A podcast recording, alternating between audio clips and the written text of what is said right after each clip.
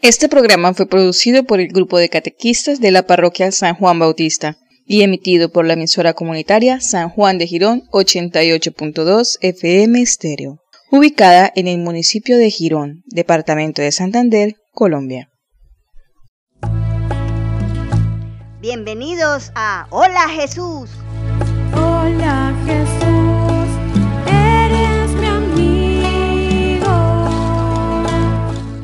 El programa de iniciación cristiana para el sacramento de la Eucaristía.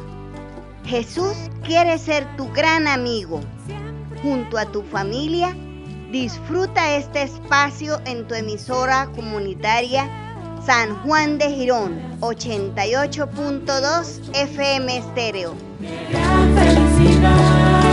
Amigos para siempre,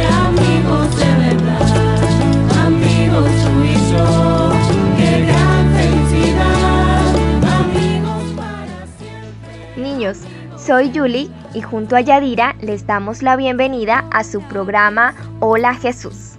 En este encuentro hablaremos sobre el Viernes Santo, día en que conmemoramos la pasión y muerte de Jesús, el mayor sacrificio realizado por el Señor para liberar al hombre del pecado. Pero antes, ¿recuerdan que hablamos en el programa anterior? Sí, catequista. Hablaron sobre el Jueves Santo, día en que se conmemora la última cena del Señor. Muy bien.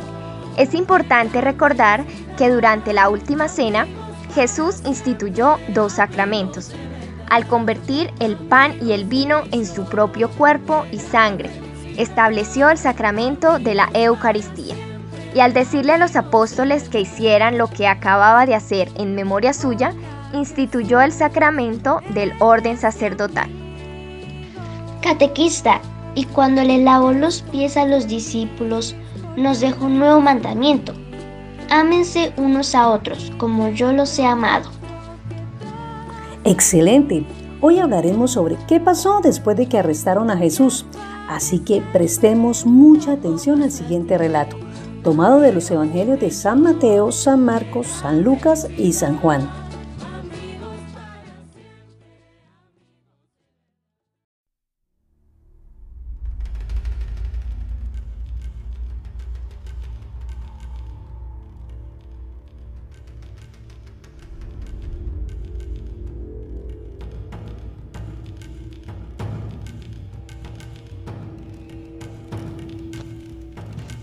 Los que tomaron preso a Jesús lo llevaron a casa del sumo sacerdote Caifás, donde se habían reunido los maestros de la ley y las autoridades judías. Pedro lo había seguido de lejos hasta el patio interior del sumo sacerdote y se sentó con los policías del templo, calentándose al fuego. Los jefes de los sacerdotes y todo el Consejo Supremo buscaban algún testimonio que permitiera condenar a muerte a Jesús pero no lo encontraban. Lo acusaban de muchas mentiras. Entonces el sumo sacerdote se levantó, pasó adelante y preguntó a Jesús. ¿No tienes nada que responder? Pero él guardaba silencio y no contestaba. ¿Eres tú el Mesías, el Hijo de Dios bendito? Yo soy. Y un día verán al Hijo del Hombre sentado a la derecha del Todopoderoso, viniendo en medio de las nubes del cielo. ¿Qué necesidad tenemos de más testigos? Ustedes le han oído decir palabras ofensivas contra Dios. Y al final lo condenaron a muerte por decir la verdad, por confesar que era el Hijo de Dios. Luego comenzaron a escupirle en la cara y a darle bofetadas.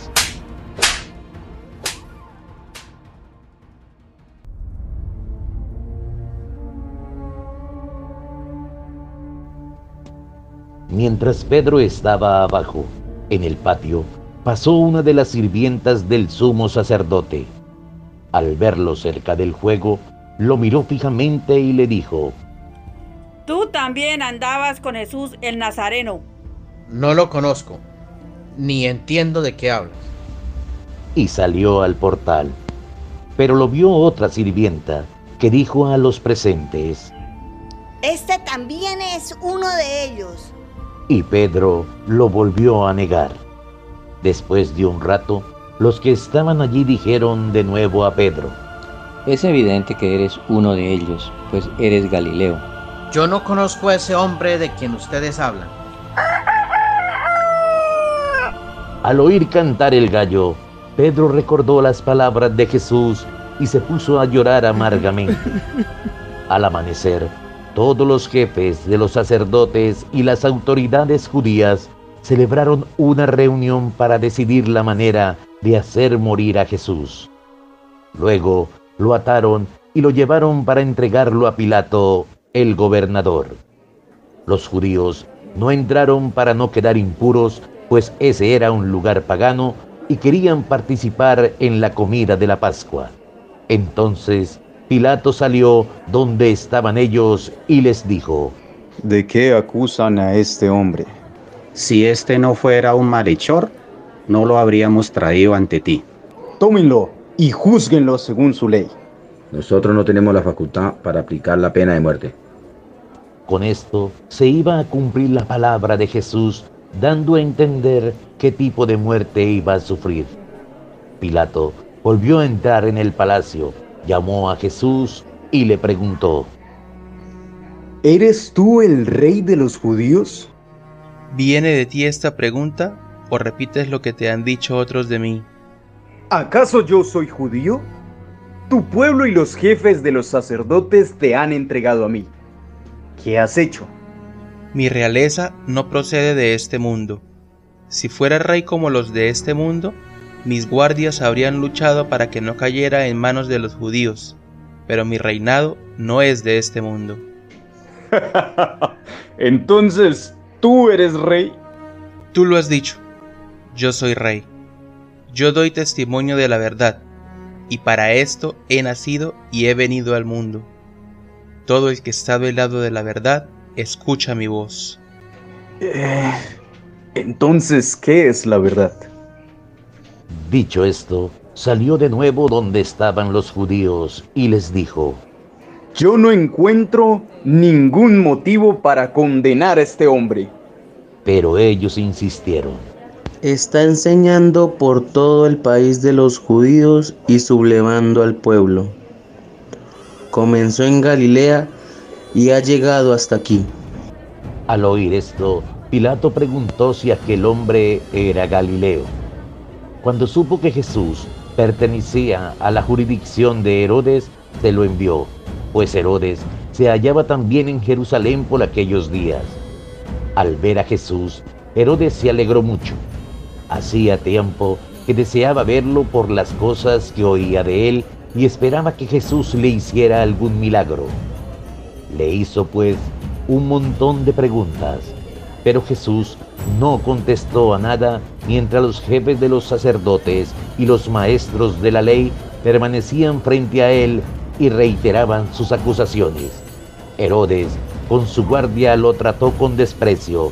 Para burlarse de él, lo cubrió con un manto espléndido y lo devolvió a Pilato, quien convocó a los jefes de los sacerdotes, a los jefes de los judíos y al pueblo y les dijo, Ustedes han traído ante mí a este hombre, acusándolo de sublevar al pueblo. Pero después de interrogarlo en presencia de ustedes, no he podido comprobar ninguno de los cargos que le hacen. Y tampoco Herodes, pues me lo devolvió. Es evidente que este hombre no ha hecho nada que merezca la muerte. Pero como es costumbre perdonar a un preso, díganme, ¿quieren que libere a Barrabás, un hombre malo acusado de homicidio, o a este hombre?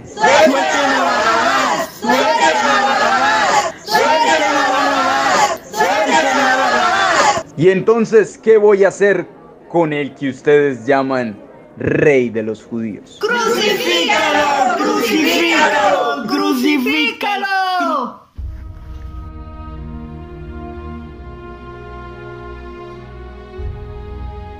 Pilato quiso dar satisfacción al pueblo. Dejó pues en libertad a Barrabás y sentenció a muerte a Jesús.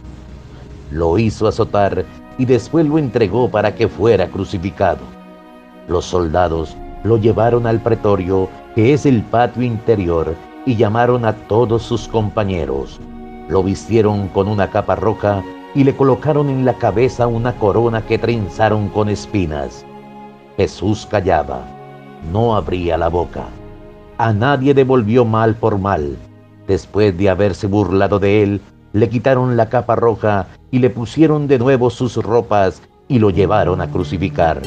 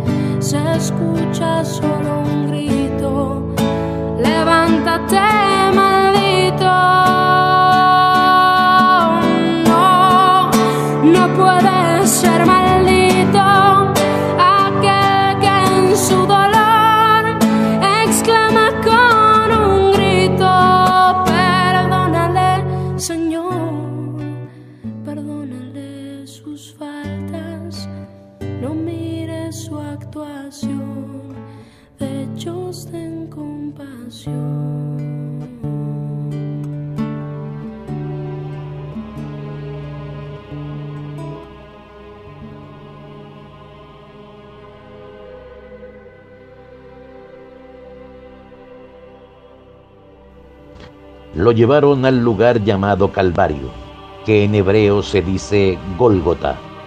Allí lo crucificaron y con él a otros dos, uno a cada lado. Después los soldados se repartieron sus ropas echándolas a suerte. Eran como las nueve de la mañana cuando lo crucificaron. Pusieron una inscripción con el motivo de su condena que decía, el rey de los judíos. Los que pasaban lo insultaban y decían moviendo la cabeza. Tú que destruyes el templo y lo levantas de nuevo en tres días, sálvate a ti mismo y baja de la cruz. Igualmente, los jefes de los sacerdotes y los maestros de la ley se burlaban de él y decían entre sí, Salvaba a otros, pues se salvará a sí mismo. Que ese Mesías, ese rey de Israel, baje ahora de la cruz. Cuando lo veamos, creeremos. Padre, perdónalos, porque no saben lo que hacen. Incluso uno de los que estaba crucificado con él lo insultaba diciendo, ¿no eres tú el Mesías? Sálvate a ti mismo y también a nosotros. Pero el otro le respondió diciendo, ¿No temes a Dios? ¿Tú que estás en el mismo suplicio?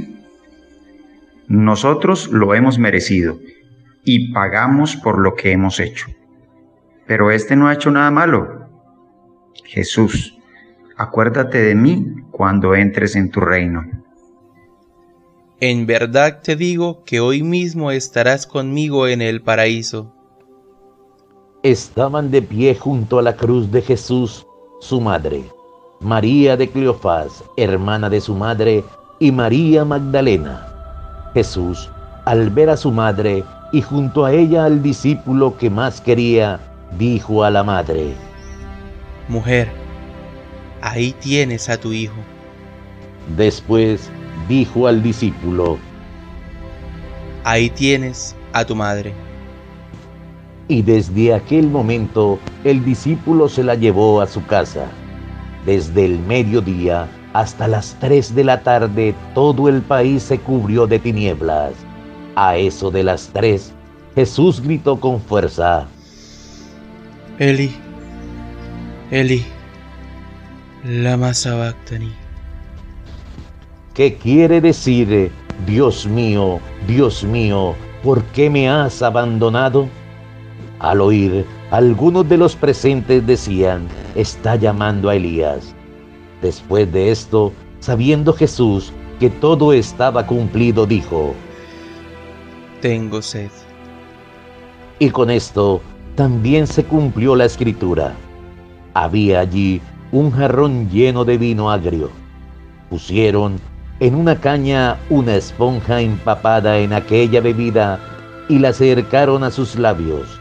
Jesús probó el vino y dijo, Todo está cumplido. Después Jesús gritó muy fuerte, Padre, en tus manos encomiendo mi espíritu. Y dichas estas palabras, expiró.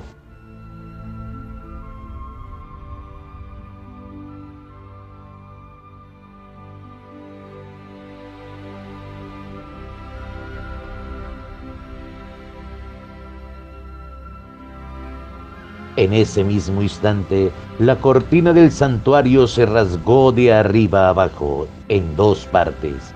Al mismo tiempo, el capitán romano que estaba frente a Jesús, al ver cómo había expirado, dijo, Verdaderamente, este hombre era hijo de Dios. Siendo ya tarde, José de Arimatea, quien era discípulo de Jesús, pero no lo decía por miedo a los judíos, se presentó ante Pilato y le pidió el cuerpo de Jesús, y el gobernador ordenó que se lo entregaran. También fue Nicodemo, llevando unas cien libras de mirra perfumada y aloe. Tomaron el cuerpo de Jesús y lo envolvieron en lienzos con los aromas, según las costumbres de enterrar de los judíos, y lo depositaron en un sepulcro nuevo cavado en la roca, donde nadie había sido enterrado aún.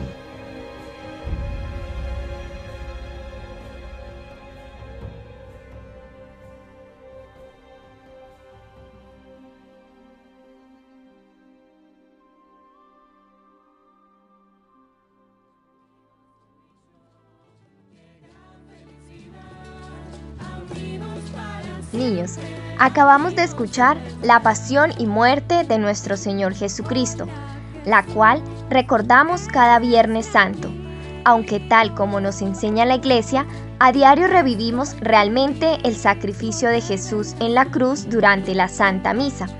En ella, Cristo se ofrece a morir por nosotros y perdonar nuestros pecados. Catequista, catequista, muchas veces he participado de la Semana Santa, pero nunca he entendido por qué Jesús no se defendió o por qué no se bajó de la cruz. Tienes razón, Jesús pudo haberse bajado de la cruz si quería, pero no lo hizo, por amor a todos y cada uno de nosotros. Estaba pagando por los pecados del mundo entero. Él sabía que con ese sacrificio nos abría las puertas del cielo a todos. Cada azote lo aguantó pensando en nosotros. Cada paso con la cruz a cuestas lo dio por amor a nosotros. Al igual que cada espina de la corona, la soportó por nuestra salvación. De la pasión y muerte del Señor son muchas cosas las que podemos hablar. Sin embargo, es importante recordar siempre que Jesús experimentó este sufrimiento por amor a nosotros. Él murió amando hasta el final, perdonando y enseñándonos también a perdonar, incluso en las situaciones más difíciles, además de enseñarnos el gran premio para los que se arrepienten de corazón, estar con Él en el paraíso. Jesús nos amó tanto que poco antes de morir nos dio un gran regalo, su madre, la Santísima Virgen María, quien desde el momento en que Jesús se la entregó como madre a su discípulo, nos cuida y nos protege. A mí me hubiera gustado poder acompañar a Jesús durante su pasión y muerte. Claro que podemos acompañar a Jesucristo en su camino hasta la cruz, rezando y meditando el Via Crucis este trayecto está compuesto por 14 estaciones que representan el camino que Jesús hizo desde que fue condenado hasta el Monte Calvario mientras cargaba la cruz.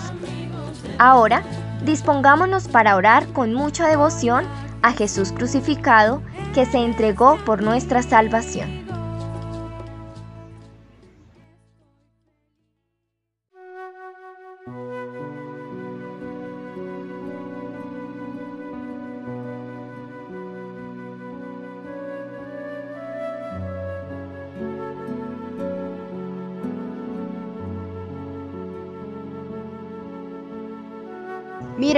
Oh, mi amado y buen Jesús, postrado en tu divina presencia.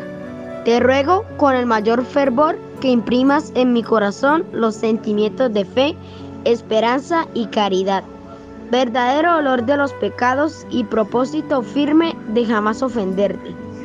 Amén.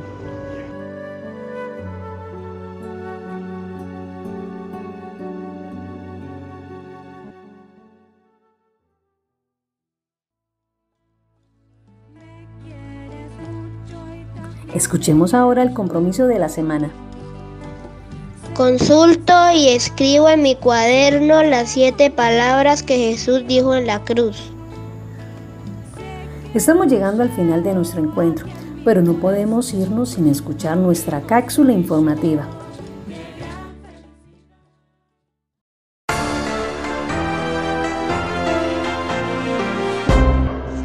Durante la Semana Santa, Santander ofrece una gran variedad de eventos religiosos que permiten experimentar profundamente la pasión, muerte y resurrección de nuestro Señor Jesucristo. En nuestro municipio, la participación de la comunidad en las celebraciones de la Semana Santa es muy concurrida y fervorosa, con asistencia de turistas y peregrinos. La Hermandad de Jesús Nazareno de manera especial colabora en las solemnes procesiones. El Viernes Santo Además de la procesión del encuentro y la procesión del Santo Sepulcro, se realiza a las 11 de la noche el desande, una procesión que data del siglo XVII.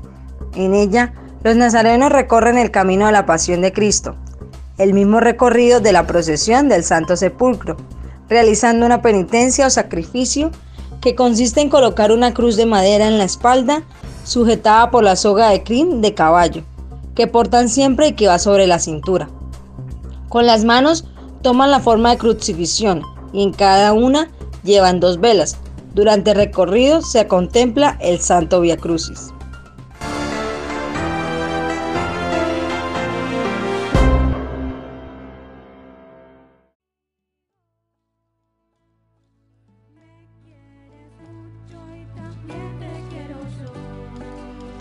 Muchas gracias por habernos acompañado.